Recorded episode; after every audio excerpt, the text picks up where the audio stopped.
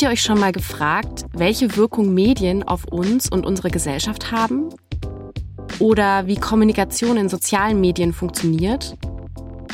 Vielleicht interessiert ihr euch auch dafür, wie Organisationen, Unternehmen oder Parteien eigentlich ihr Image nach außen tragen und wie es abläuft, dass sich Menschen dann eine bestimmte Meinung über dieses Image bilden. Dann habe ich was für euch.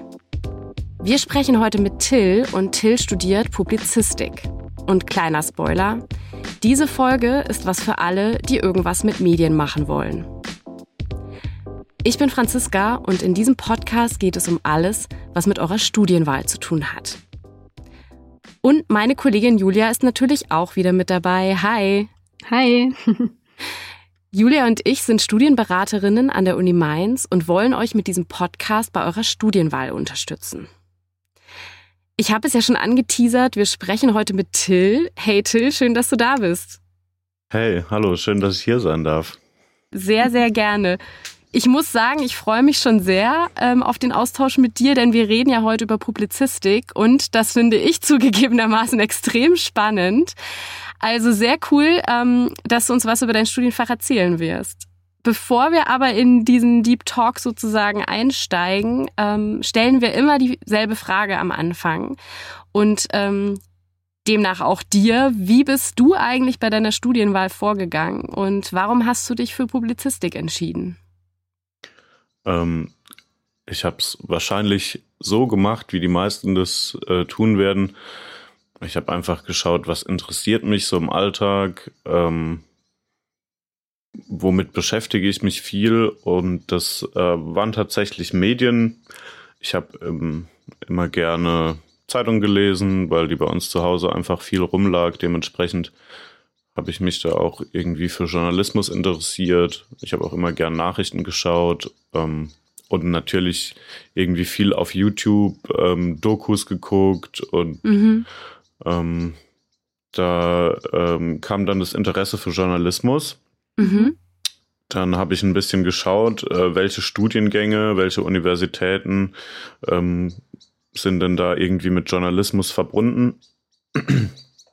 Und dann habe ich gesehen, dass es in Mainz eben ähm, den Studiengang Publizistik gibt, der da ähm, noch ein bisschen mehr ähm, verbindet und nicht nur reiner Journalismus ähm, in dem Studiengang beinhaltet ist.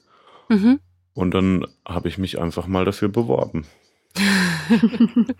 Sehr cool. Und kannst du vielleicht auch was dazu sagen, wie dieser Studiengang so generell aufgebaut ist? Bei uns gibt es ja diese Einfach-Bachelor und Zweifach-Bachelor. Wie ist es denn bei der Publizistik, wenn man das studieren möchte bei uns? Genau, das war eben auch noch mit ein Grund, weil ähm, da ist so eine, ja, das ist halt Zweifach-Bachelor. Mhm. Ähm, und da wäre eben das Hauptfach Publizistik und im Beifach ähm, hatte ich zu Beginn Soziologie. Mhm. Ähm, das habe ich dann später nochmal gewechselt nach zwei Semestern zur Filmwissenschaft. Mhm. Und ähm, ich fand grundsätzlich die Möglichkeit anfangs auch sehr spannend, dass man sich jetzt nicht nur auf ein einziges Fach festlegen muss, sondern auch noch ein zweites wählen kann.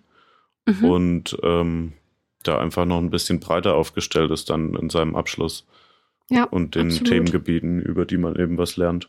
Ja, das ist echt ein Vorteil vom Zweifächer-Bachelor, ähm, der ähm, bei uns übrigens, liebe HörerInnen, so aufgebaut ist, dass man ähm, zu einem größeren Anteil das Hauptfach, also das Kernfach studiert, zwei Drittel und zu einem Drittel das Beifach, also das Nebenfach. Das kann aber auch an anderen Unis anders sein. Es gibt tatsächlich Unis, an denen man das dann teilweise zum, zu gleichen Teilen ähm, kombinieren kann. Aber bei dir ist es jetzt tatsächlich so, du hast im Kernfach, also im Hauptfach, der Schwerpunkt liegt auf der Publizistik und im Beifach hast du Filmwissenschaft, richtig? Genau. Mhm. Und kannst du uns ähm, jetzt mal so ein bisschen mitnehmen in diesen Studiengang, also in Publizistik? Was macht man denn in diesem Studiengang? Ich habe ja schon so ein paar Sachen in, im Intro angeteasert, aber vielleicht kannst du mal ein bisschen detaillierter erzählen, ähm, für Leute, die noch gar nicht wissen, was es damit auf sich hat. Wenn du jetzt auf einer Party gefragt werden würdest, was studierst du, wie würdest du das erklären? Ähm, naja, grundsätzlich ist es so, äh, wie ich vorhin eingangs schon erwähnt hatte, dass es eben nicht nur Journalismus äh, ist äh, in diesem Studiengang, sondern eben eine Mischung aus Journalismus, PR und Kommunikationswissenschaft. Mhm. Und ähm, alles, was irgendwie auch noch so ein bisschen dazwischen liegt. Das ist ja äh, generell bei den äh, Geisteswissenschaften oft so, dass alles sehr fächerübergreifend ist. Mhm. Ähm, es ist ähm, auch noch ein relativ großer Teil Psychologie dabei, würde ich sagen. Also die schwingt immer so ein bisschen mit. Das mhm. erwartet man am Anfang gar nicht. Ja, vor allem in den späteren Semestern äh, wird es wichtiger, weil es da auch viel um äh, Meinungsforschung geht und da mhm. ist die mhm. Psychologie eben ein Teil davon. Mhm. Genau. Da hast du jetzt schon ein interessantes Thema angeschnitten. Ähm, beim Stichwort Meinungsforschung ist mir sofort das Thema eingefallen, was jetzt irgendwie sehr aktuell ist, nämlich das Thema Verschwörungstheorien. Da hat man ja jetzt vor allem in der, während der Pandemie ganz viel zu gehört. Ähm, ist das auch so ein Bereich, worüber ihr dann in der Publizistik forscht? Ähm, auf jeden Fall. Ähm, also zu ganz viel verschiedenen Bereichen, aber auf jeden Fall auch zur Verschwörungstheorie. Das war auch ein sehr großer ähm, Punkt in einigen Seminaren. Also es gibt auch Seminare, die sich ausschließlich mit der Thematik beschäftigen. Mhm. Ähm, dafür muss man vielleicht aber erstmal erklären, wie der Studiengang grundsätzlich aufgebaut ist. Mhm. Ähm, und zwar ist es so, dass man Vorlesungen hat, normalerweise ein bis zwei Vorlesungen jedes Semester. Und ergänzend zu diesen Vorlesungen findet dann ein Seminar statt. Und ähm, teilweise hat man dann noch äh, zusätzliche Grundseminare, die sich dann ähm, eher damit beschäftigen, irgendwie Grundlagen nochmal aufzubauen.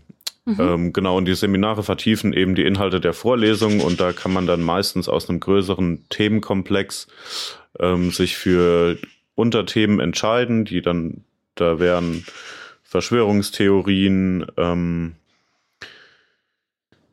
zum Beispiel die Kommunikation über Facebook, Instagram oder Tinder. Das war jetzt in den letzten Semestern ähm, eher im Fokus auch. Mhm. Äh, durch die Pandemie wurde Tinder ja extrem viel genutzt und irgendwie gesellschaftsfähiger, kann man ja schon fast sagen. Früher war es irgendwie so eine ähm, irgendwie anrüchige Dating-App und mittlerweile hat es eigentlich jeder. ja. Ähm, aber ja. äh, wie kann man sich das denn genau vorstellen, wenn du sagst, ihr habt ja zum Beispiel ein Seminar zu Tinder oder auch zu den Verschwörungstheorien? Mit welchen Fragen beschäftigt ihr euch denn da? Oder wie ist dann zum Beispiel so ein Seminar aufgebaut? Haltet ihr dann Referate oder wie, wie kann man sich das vorstellen? Ähm, genau, also grundsätzlich ist es ja so, bei Vorlesungen steht der äh, Dozent vor dem kompletten Semester also vor dem, vor allen Personen, die in diesem Semester angeschrieben sind und hält mhm. seinen Vortrag. In den Seminaren ist es eigentlich genau umgekehrt. Und zwar stehen da die Studierenden vorne und halten Vorträge. Und es sind dann kleinere Gruppen, meistens 30 Leute. Also kann man sich ein bisschen vorstellen wie die eigene Schulklasse. Und da ist es dann oft so, dass die Dozenten im Vorhinein die Thematik ein bisschen vorbereiten in ein, zwei Sitzungen und so eine Einführung geben und dann verschiedene ähm, Themengebiete eben auszuwählen sind. Da kann man sich dann für irgendwas entscheiden und macht dann gemeinsam oder alleine auch einen Vortrag mhm. zu dem Thema und muss sich dann ein bisschen mehr einlesen. Aber das ist dann eigentlich immer ganz spannend und interessant, mhm. weil es ja auch von anderen Studierenden aufbereitet wird und dann meistens auch ansprechend ist. Okay. Und gibt es da so ein Thema bei dir persönlich, wo du sagst, boah, das finde find ich total interessant, da möchte ich irgendwie mehr zu forschen oder das ist vielleicht auch was, wo du erst im ähm, Studiengang so darauf aufmerksam geworden bist?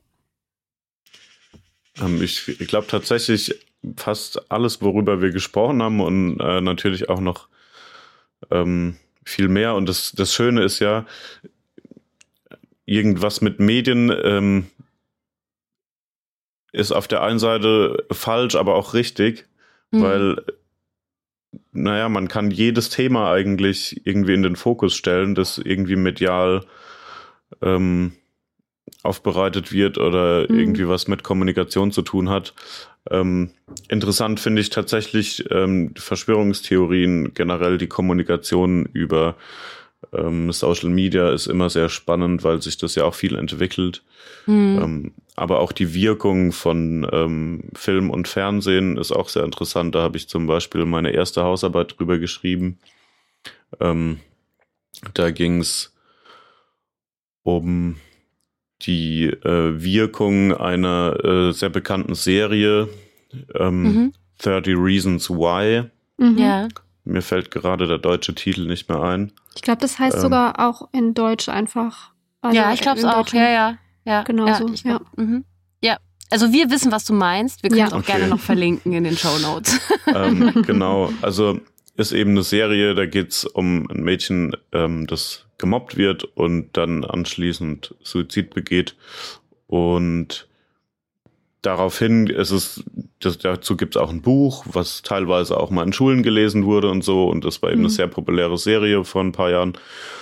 Und da gab es aber einen sehr großen Aufschrei, ähm, als diese Serie rauskam, weil eben dieses äh, Suizidthema natürlich immer ein schwieriges Thema ist, mhm. sei es ähm, in fiktiven Filmen oder auch im Journalismus.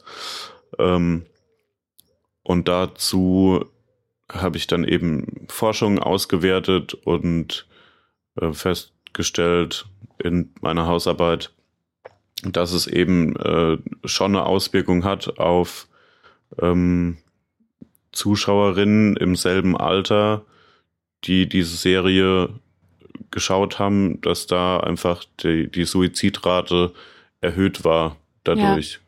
Also man konnte feststellen, dass die Serie teilweise eine negative Auswirkung hatte. Natürlich hat sie auch aufklärend gewirkt, aber das fand ich zum Beispiel ganz spannend. Man hat sich irgendwie in so eine Thematik reingefuchst. Ich habe mhm. die Serie früher auch selbst geschaut, habe mich auch ein bisschen damit beschäftigt. Ähm, und dann ist das immer ganz spannend. Ist natürlich jetzt eine sehr schwere, drückende Thematik. Es gibt auch irgendwie erheiterndere Dinge, die man ja. da äh, erforschen kann. Ähm, ja, das heißt, Beispiel. ihr habt sozusagen dazu, mhm. ähm, also ihr habt euch damit oder du hast dich damit auseinandergesetzt. Wie hat jetzt ähm, diese ähm, Serie in ihrer Wirkung auf zum Beispiel jetzt ähm, eine bestimmte Gruppe von Leuten, die das eben geguckt haben, ähm, gewirkt und, und hat das was damit zu tun, dass die Suizidrate dann sich erhöht hat? Das ist ja dieser, ähm, ich glaube, das nennt man den Werter-Effekt, ähm, genau. Nach mhm. dem ähm, Roman äh, oder dem Roman, Entschuldigung, jetzt kommt da, da muss jetzt äh, Julia gleich ran als Germanistin, aber ähm, äh, der Werter-Effekt heißt ja so, weil ähm, nachdem Goethe Werther veröffentlicht hat, äh, die Suizidrate äh, so hoch ging und es ganz, ganz viele Nachahmer sozusagen gab. Oder ja. ist, glaube ich, so, ne, Julia? Ja, Habe ich das genau. richtig wiedergegeben? Ja, ganz Sehr genau. gut. ähm, und das ist, also das ist, was du meinst, ne, Till? Also, dass, ähm, dass es äh, ja ganz stark diskutiert wurde, ob dieser Werther-Effekt ähm, bei dieser Serie eben äh, vorherrscht. Ne? Und da sind wir dann wieder bei der Psychologie, ne? so genau, bisschen. richtig. Ja. So schließt sich der Kreis. Ja, krass. Und ähm, das zeigt ja schon so ein bisschen, ich finde, ähm, also wenn mich äh, Studieninteressierte fragen, was macht man in Publizistik, fasse ich es immer so zusammen. Du musst mich aber bitte korrigieren, Till, falls das nicht stimmt, aber ich fasse es immer so zusammen. Ähm, in der Gesellschaft, also äh, es, es wird ja, ähm, es ist eigentlich eine Kommunikationswissenschaft und es geht eigentlich um alles, wo innerhalb der Gesellschaft kommuniziert wird. Ähm, und das heißt natürlich auch, ähm, der Fokus ist ähm, auf Dingen wie wie wird über Medien kommuniziert und welche Wirkung haben Massenmedien zum Beispiel. Aber es geht ja auch um Sachen, wie ich es im Intro so gesagt habe, so wie kommuniziert zum Beispiel ein Unternehmen sein Image nach außen und ähm, wie bilden sich dann die Leute eine Meinung darüber. Also diese ganzen Kommunikationswege, die innerhalb einer Gesellschaft ablaufen, Social Media hast du ja auch schon genannt, das ist sozusagen so ein bisschen der ähm, ja das Kernthema von der Publizistik. Kann man das so zusammenfassen? Ähm, ja, äh, man muss dazu sagen, dass ähm, in Mainz auf jeden Fall der Schwerpunkt eher auf dem ähm, kommunikationswissenschaftlichen Teil liegt. Warum das so ist, erkläre ich gleich. Mhm. Ähm, Nochmal zur Zusammenfassung. Es gibt eben ähm, den Bereich PR, wie du eben schon genannt hast, Unternehmenskommunikation, dann lernt man auch etwas über Journalismus, generell, mhm. wie Medien denn funktionieren. Das ist auch alles recht am Anfang des Studiums. Ähm, dann werden Grundlagen geschaffen für die Forschung und dann geht's eigentlich sehr viel um die Thematik Meinungsforschung und also äh, nicht direkt nur Meinungsforschung, sondern vor allem Medienwirkungsforschung. Das ist auch ah, ja. Das, was ich eben erzählt hatte ähm, in meiner Hausarbeit. Das ist so ein ganz klassisches Beispiel für äh, Medienwirkungsforschung. Man mhm. schaut sich eben an, ähm, eine Serie zum Beispiel, einen Film, irgendwie ein äh, Social Media Account, was auch immer. Das gibt einen gewissen Output. Leute ähm, schauen das an. Und was ist dann die Wirkung davon? Eben mhm. die Medienwirkungsforschung. Und ähm, das ist ein großer Schwerpunkt in Mainz, denn äh, unser Institut wurde gegründet oder mitbegründet von Elisabeth Nölle-Neumann, die ähm, generell in der Meinungsforschung als Pionierin, ja, Pionierin auch gilt, mhm. hier in Deutschland auf jeden Fall. Ähm, die hat eine ähm, Theorie aufgestellt, die Theorie der Schweigespirale, die eigentlich auch in keiner Hausarbeit fehlen darf. ähm, Schon mal ein guter Tipp für alle angehenden Publizistikstudierenden. genau. Also wenn ja. man das tatsächlich studiert, sollte man sich auf jeden Fall zur Person und zu ihrer Arbeit mal den Wikipedia-Eintrag durchgelesen haben. Ist Verlinken wir euch. ja. Ähm, grundlegend geht es in ihrer Theorie darum, ähm, dass es eine öffentliche Meinung gibt und diese öffentliche Meinung ähm, beeinflusst wird. Und mhm. die öffentliche Meinung aber auch die Öffentlichkeit beeinflusst. Hört sich jetzt erstmal kompliziert an, ähm, aber grundsätzlich ist es ja so, es gibt zum Beispiel die Meinung, dass es ähm, völlig okay ist, ähm, wenn man jetzt beim, beim Thema äh, Sprache, das ist ja recht aktuell, ähm, das völlig okay ist, ähm, Menschen mit er oder sie anzusprechen. War mhm. jetzt eigentlich bis vor ein paar Jahren völlig normal, hat sich niemand drüber beschwert. Ja. Mhm. Jetzt ähm, gibt es seit geraumer Zeit ähm, eine Debatte darüber, ob man nicht gendern möchte, ähm, mhm. und, um eben alle Leute irgendwie einzuschließen oder besser gesagt niemanden auszuschließen in mhm. seinem Sprachgebrauch. Ja. Ähm, auf jeden Fall ist es ja so, dass die Mehrheit in der Öffentlichkeit eigentlich an diesem alten Begriff festhält oder den eben irgendwie als, als öffentliche Meinung wahrnimmt. Ja. Jetzt gibt's eine Minderheit, die fühlt sich benachteiligt und ähm, sagt, hey, ähm, wir wollen das jetzt aber so. Und die sind aber sehr laut mit ihrer Meinung und ähm, präsentieren die sehr stark. Mhm. Das heißt, auch wenn das jetzt vielleicht nur eine äh, Minderheit in der Gesellschaft betrifft, ist diese sehr laut, die mhm. Meinung ist sehr präsent. Das heißt, sie wird von vielen Leuten dann vielleicht auch angenommen, weil die sich sagen, hey, okay, cool, machen wir mit. Mhm. Ähm, dann gibt es aber auch andere Leute, die finden das gar nicht cool, aber die sehen sich dann ähm, öffentlicher Ächtung ausgesetzt, wenn sie sich dagegen aussprechen. Mhm. Und somit entsteht eine Schweigespirale, weil die Leute Angst haben vor sozialem Druck, ihre Meinung zu äußern mhm. und dann lieber nicht am Diskurs teilnehmen, anstatt sich bloßzustellen. Das ja. heißt also, dass diejenigen, also wenn ich es richtig verstanden habe, dann ähm, sind also, ähm, wenn jetzt eine bestimmte Meinung, zum Beispiel, wenn Leute mit ihrer Meinung besonders laut sind, dann heißt das noch nicht, dass das auch die tatsächlich von der Mehrheit ähm, vertretene Meinung ist, sondern ein ganz großer Teil sagt einfach gar nichts zu dem Thema, weil sie Sorge haben, entweder was Falsches zu sagen oder geächtet zu werden für das, was sie sagen. Und ähm, und dann entsteht der Eindruck, ähm, man hört eigentlich nur die, die, die von Anfang an diese bestimmte Meinung vertreten haben. Genau. Okay. Und ähm, sorry, ich muss da jetzt nochmal nachhaken. es wird eine lange Folge, tut mir total leid. Ähm, wie ähm, kannst du denn was dazu sagen? Weil das interessiert mich auch noch total und ich hoffe auch unsere HörerInnen. Ähm, kann, habt ihr euch denn dann zum Beispiel im Studium auch damit auseinandergesetzt, wie zum Beispiel Shitstorms entstehen? Weil ich vermute, dass das auch eine ähnliche ähm, Handschrift hat, ne? Also, dass da nicht jeder äh, sich zu Wort meldet in, in so einem Shitstorm. Genau, eigentlich kann man die Schweigespirale darauf sehr gut anwenden, mhm. weil da hat man auch wieder eine Minderheit, die aber sehr laut ist.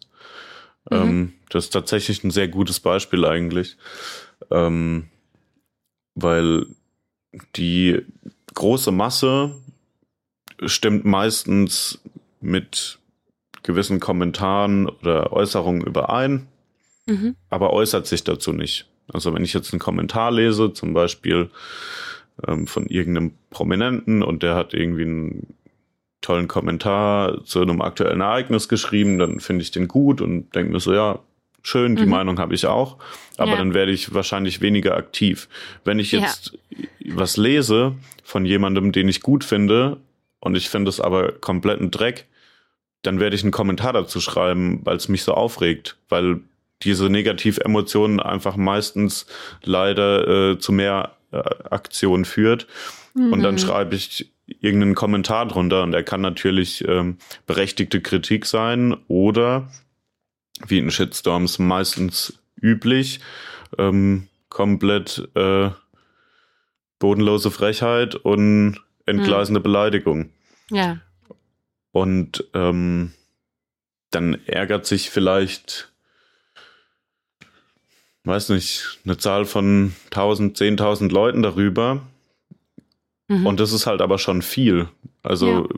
Wenn man von 1000 oder 10.000 Leuten Nachrichten bekommt, dann äh, kann man sich vorstellen, ähm, wie das Handy glüht.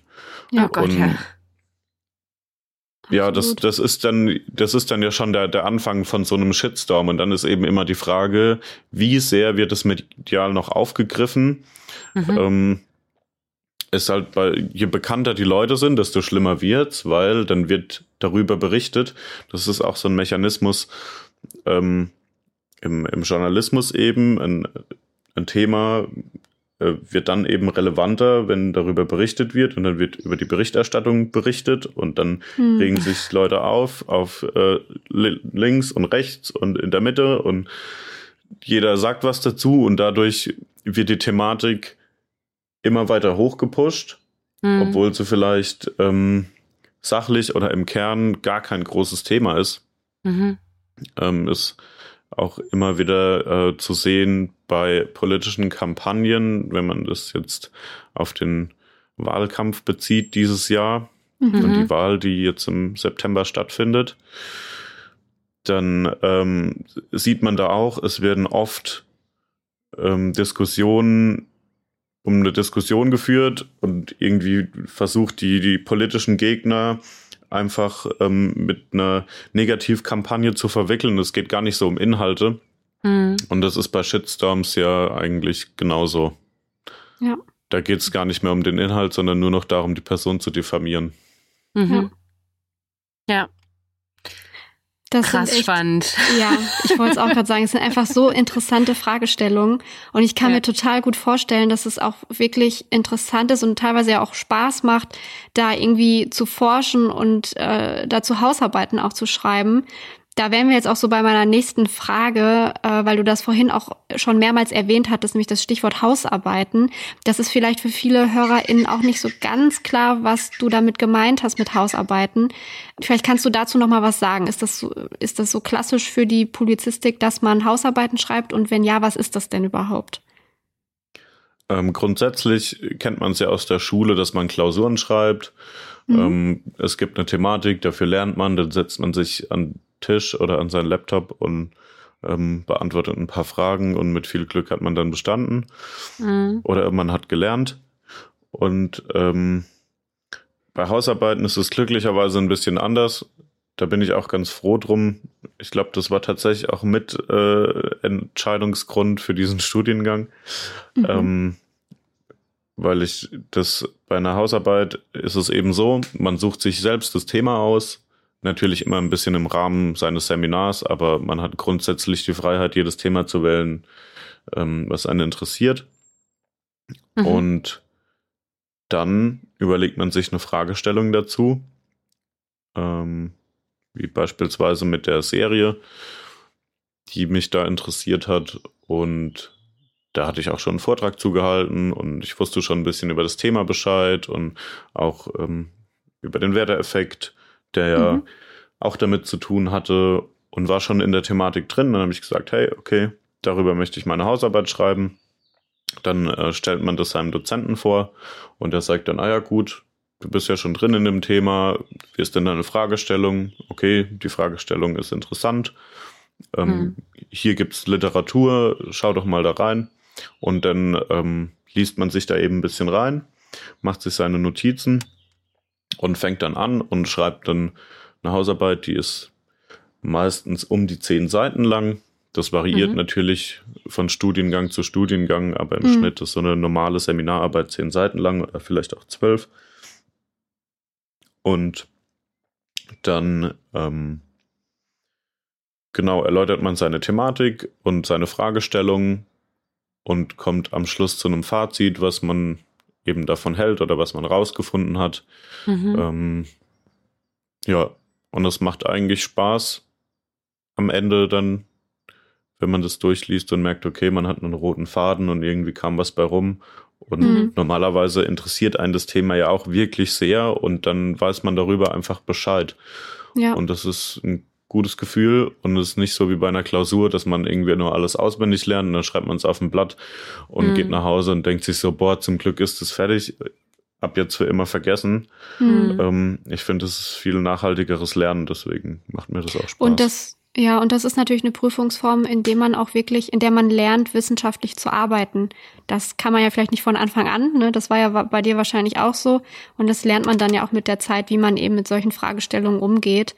Du hast jetzt gesagt, in deinem Fall ist es so, dass du Themen, dass du dir die Themen selber aussuchen kannst. Es kann tatsächlich auch mal in anderen Studiengängen oder an anderen Unis so sein, dass Themen vorgeschrieben sind. Also das ist, muss nicht immer unbedingt so sein, dass man Hausarbeitsthemen frei wählen kann, aber oft ist es tatsächlich so. Mhm. Ja. Ja.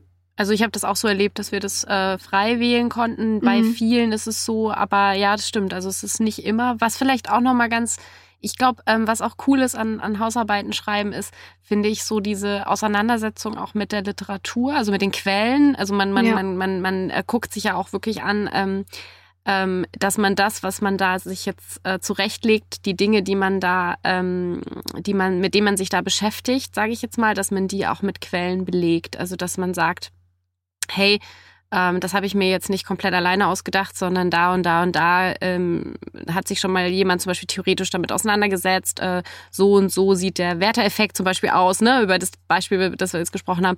Und man arbeitet dann mit diesen Quellen. Und das, das Coole finde ich ist, dass man ähm, durch diese Auseinandersetzung, ähm, diese starke, halt einen ganz, ganz großen Gewinn an Wissen bekommt. Und ähm, das teilweise, weil man das so intensiv macht und aber auch an einem Thema macht, das einen wirklich interessiert, ja. ähm, finde ich, ist es eben, wie du schon sagtest, Till, so viel nachhaltiger, als wenn man jetzt einfach stur irgendwas auswendig lernt, das bei einer Klausur dann, dann rausknallt und danach wieder vergisst. Ähm, also an viele Themen, mit denen ich mich per Hausarbeit beschäftigt habe, erinnere ich mich heute noch. Mhm. Ähm, oder also nicht nur ans Thema, sondern tatsächlich auch an die an die wirklichen ähm, Fakten und an die Inhalte, also was das, was sozusagen der Wissenshintergrund ja. ähm, den Wissenshintergrund angeht.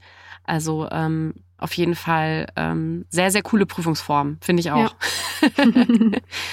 ähm, ja. Till, magst du uns vielleicht ähm, gerade noch erzählen, ähm, was ist denn dann, wenn man den Bachelor fertig hat? Also du äh, bist ja jetzt gerade noch im Bachelor, ähm, was es denn für Mastermöglichkeiten gibt. Also da gibt es ja einige ähm, in Mainz, ähm, auch sehr unterschiedliche. Ähm, kannst du da uns noch kurz was zu sagen? Ähm, genau, also wenn man seinen Bachelor hat, kann man ja entweder direkt irgendwie arbeiten gehen oder mhm. eben noch einen Master machen ähm, oder ein Zweitstudium oder was auch immer.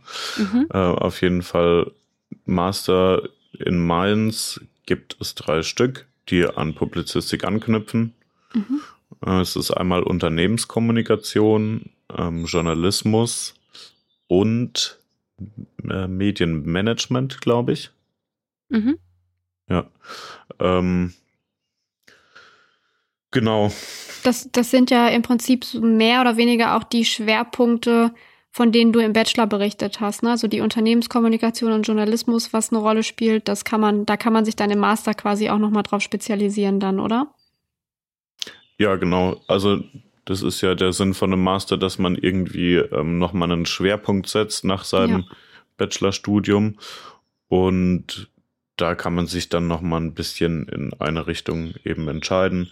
Mhm. Viele aus meinem Freundes- und Bekanntenkreis interessieren sich für den Journalismusmaster. Mhm. Ähm, da interessieren sich grundsätzlich aber auch noch viele andere dafür.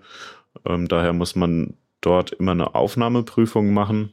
Genau. Mhm. Ähm, die ist auch nicht so leicht, habe ich jetzt gehört, weil einige sind gerade dabei, die zu machen oder haben die gerade gemacht.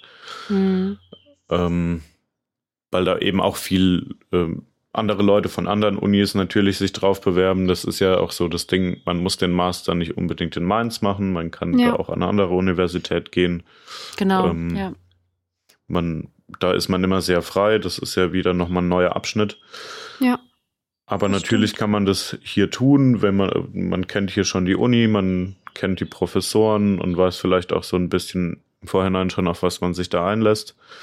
Ähm, genau, wie gesagt, Journalismus braucht es eine Aufnahmeprüfung. Ähm, dann Unternehmenskommunikation ist ja dann eher in diesem Bereich PR, Public Relations, Öffentlichkeitsarbeit. Mhm.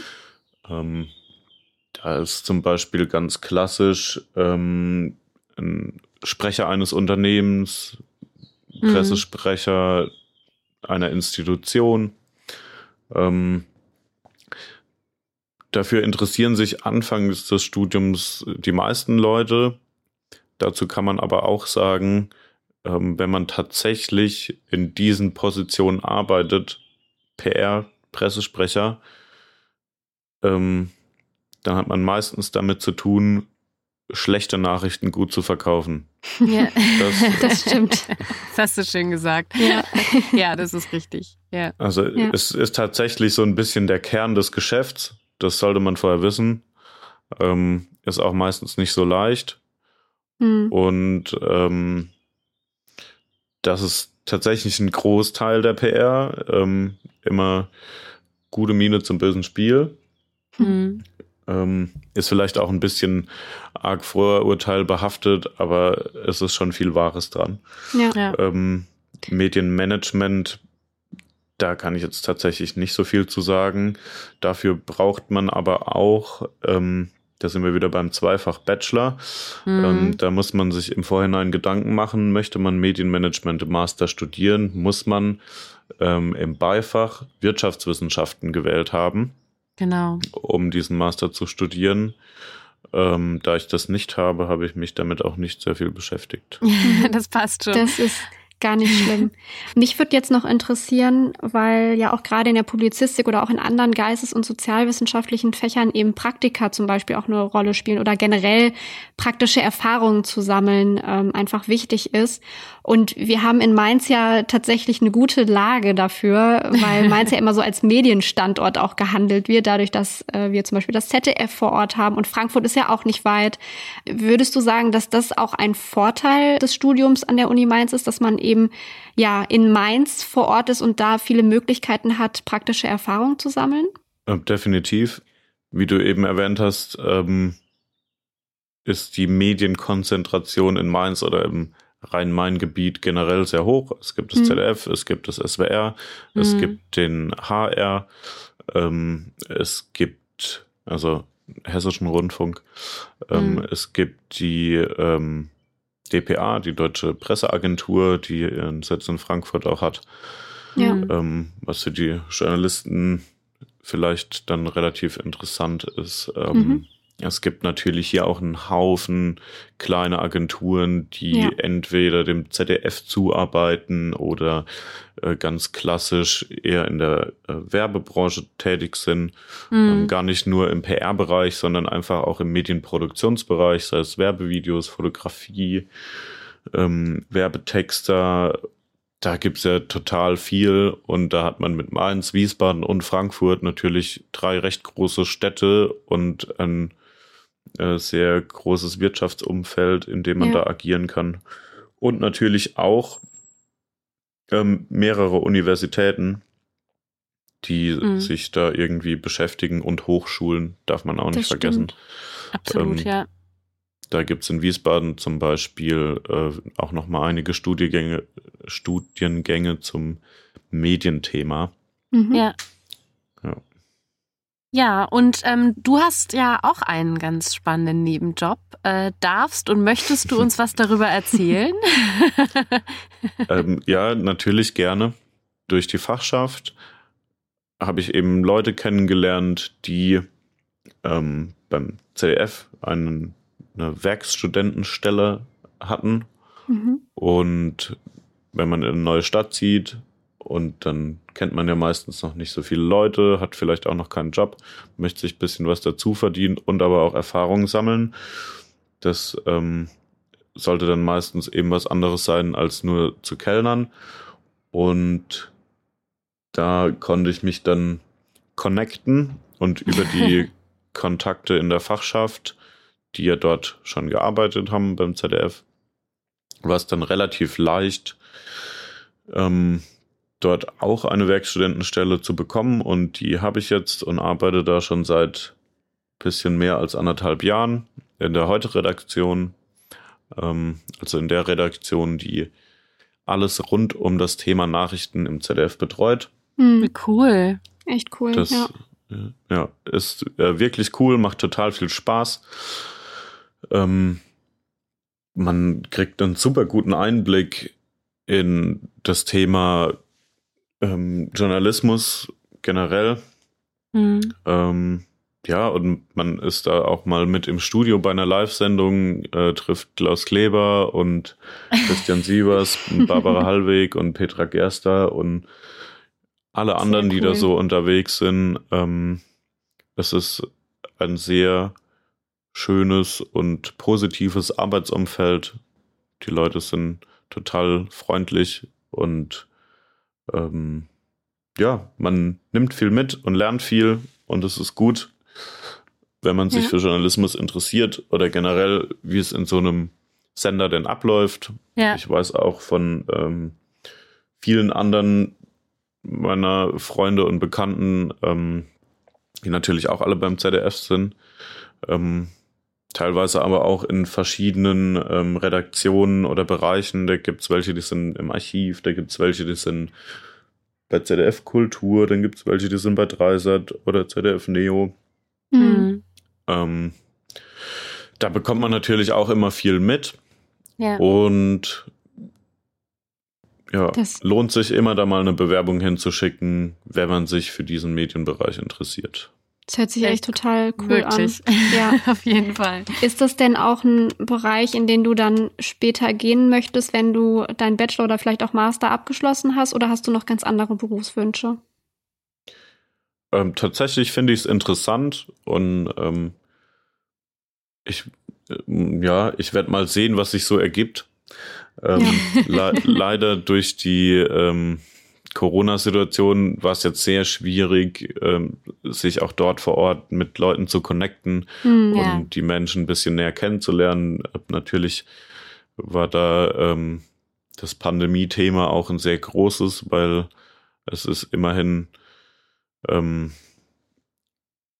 einer der größten, wenn nicht sogar der größte Fernsehsender in Deutschland und mm. auch eine der wichtigsten Nachrichtensendungen, die da läuft, also vor allem auch mehrere.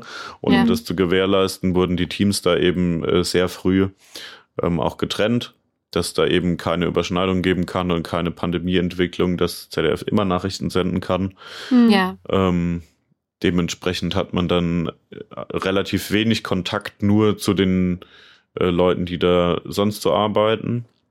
Das ist als Studententeam relativ äh, abgeschottet. Das war sehr schade, mhm. aber ist halt so. Mhm. Deswegen muss ich mal sehen, äh, ob ich da noch ein paar Kontakte knöpfen kann und vielleicht ja. sich da noch Möglichkeiten ergeben. Ähm, ja. Okay. Aber des Weiteren interessiere ich mich natürlich für äh, Journalismus, aber auch vor allem für Film. Deswegen habe ich ja mein Beifach auch so ausgewählt. Mhm. Ähm, ja. Und sonst beschäftige ich mich in meiner Freizeit eben viel mit Fotografie und Filmerei und ähm, habe da großen Spaß dran. Das passt ja auch gut mit Journalismus zusammen. Und ja, beim ZDF habe ich ja jetzt auch viel zu diesem Thema gelernt, wie so eine Sendung zum Beispiel abläuft oder wie verschiedene Formate eben funktionieren oder funktionieren sollten und so. Ja. Und ähm, ja, da habe ich jetzt eigentlich großes Interesse entwickelt ähm, am Videojournalismus oder ja, generell da ein bisschen mich mehr reinzufuchsen. Das mache ich so hobbymäßig, privat. Mhm. Es hört sich sehr, sehr äh, nach einem, also es hört sich sehr spannend und nach vielen Möglichkeiten auf jeden Fall an. ja. Ähm, ja. Ähm, wir bleiben auf jeden Fall mit dir im Kontakt. Vor allem bleibe ich mit dir im Kontakt, weil ähm, mein Mann ja in der Filmproduktion ist. Ähm, da können wir uns gerne nochmal drüber unterhalten, wenn, du, ja, wenn du dich für Film interessierst. ähm, äh, so, so übrigens, liebe Leute, ähm, äh, knüpft man dann Kontakte und dann plötzlich ergibt sich ja. irgendwas. Also so läuft das tatsächlich ähm, ja. oft ab. Ähm, jetzt ähm, habe ich ähm, heute Morgen, weil ich ja wusste, dass wir hier uns zusammensetzen und diese Aufnahme machen und ähm, äh, kurz Klammer auf, wir nehmen immer so ein bisschen im Vorlauf auf, also nicht wundern. Das, das heißt, diese Folge wird erscheinen, ich glaube, Julia, im September, ne? Anfang September. Ja, genau. Und wir nehmen sie aber jetzt schon, es ist Mitte Juli auf. Und ich habe heute früh mal in die Nachrichten geguckt, weil ich dachte, vielleicht ist, äh, reden wir über irgendwas, was jetzt auch gerade ta tagesaktuell ist und nicht, dass ich dann irgendwie nichts dazu sagen kann. Und dann habe ich mal einfach aus Spaß etwas gemacht, wovon ich zumindest dachte oder denke, und jetzt hat sich das ein bisschen bestätigt, dass das auch eine Fragestellung sein könnte, die die oder mit der sich Publizisten auseinandersetzen. Nämlich, ich habe geguckt, wie die Hauptschlagzeilen von heute oder die Hauptschlagzeile von heute in den unterschiedlichen Portalen ähm, der, der großen Zeitungen eigentlich lautet mhm. und wie unterschiedlich die das zum Teil machen. Da habe ich gefunden, Unwetter in Deutschland, Feuerwehrleute sterben bei Einsätzen. Das war eine Schlagzeile. Dann eine Unwetterfolgen, dramatische Lage in NRW. Und eine war einfach nur ganz groß die Flutkatastrophe. Also das waren so drei Sachen, die ich heute Morgen gefunden habe. Zeigt auch mal wieder, wie, und das ist auch übrigens eine spannende Frage, wie ja unterschiedlich eben sowas transportiert wird und auch mhm. kommuniziert wird und was und ich finde es auch sehr interessant dann nochmal zu fragen, was hat das wieder für eine Wirkung, aber da steigen wir jetzt nicht wieder tief ein, weil das haben wir ja schon ganz doll besprochen und das ist genau das, um was es in Publizistik geht. Also Leute, studiert Publizistik, wenn euch das interessiert. Aber genau diese Nachrichten, die ich heute früh geguckt habe, bieten mir jetzt eine super gute Überleitung, darüber zu sprechen, was wir das nächste Mal machen. Denn das nächste Mal sprechen wir mit Florina und Florina studiert Meteorologie. Und Ihr habt's ja bei, ich sage jetzt mal bei äh, bei bei der bei heute, also bei den Nachrichten, bei denen du in der Redaktion sitzt, ja auch ähm, mit äh, dem großen Thema das Wetter, das immer am Ende kommt, zu tun. Und das ist etwas, was ja auch alle von euch kennen und dahinter stecken und stehen ja immer Meteorologen. Und jetzt wollen wir uns doch mal mit einer Meteorologin unterhalten, also einer, die das noch studiert, und mal mhm. rausfinden, was man da eigentlich macht, was man damit werden kann, abgesehen von beim Wetterarbeiten, also beim Nachrichtenwetterarbeiten. Und ja, was es eigentlich damit auf sich hat. Genau. Ja. Das wird eine sehr spannende Folge. Ich freue mich sehr drauf. Jetzt erstmal an dieser Stelle, lieber Till, ich fand es unglaublich spannend. Ich hätte jetzt noch mindestens eine halbe Stunde mit dir weiter quatschen können. Finde es sehr schade, dass wir das nicht in, im Rahmen dieses Podcasts machen konnten, aber hoffe, dass wir uns dann vielleicht nochmal irgendwie anders äh, connecten und, ähm, und noch weiter sprechen können über alles, was du so machst. Vielen, vielen Dank, dass du da warst, dass du mitgemacht hast und ähm, ja, hat mir sehr viel Spaß gemacht vielen Dank. Ähm, auch vor allem, dass ich hier sein durfte. Sehr ähm, gerne. ich erzähle immer gerne und viel, deswegen hat es mir auch Spaß gemacht. Sehr schön. Ja, auch cool. von mir, von mir äh, nochmal vielen Dank an dich, Till. Ähm, das war echt mega interessant und ich finde es einfach wirklich auch ein spannendes Fach. Also ich hätte da jetzt auch locker noch eine halbe Stunde mit dir weiter drüber reden können. Aber ich freue mich auch genauso auf die nächste Folge, wo wir da mit Florina über Meteorologie sprechen. Das wird auch sehr spannend. Oh ja, da habe ich auch sehr viele Fragen. also dann hören wir uns alle beim nächsten Mal und habt eine gute Zeit. Bis dahin. Tschüss. Tschüss. Ciao.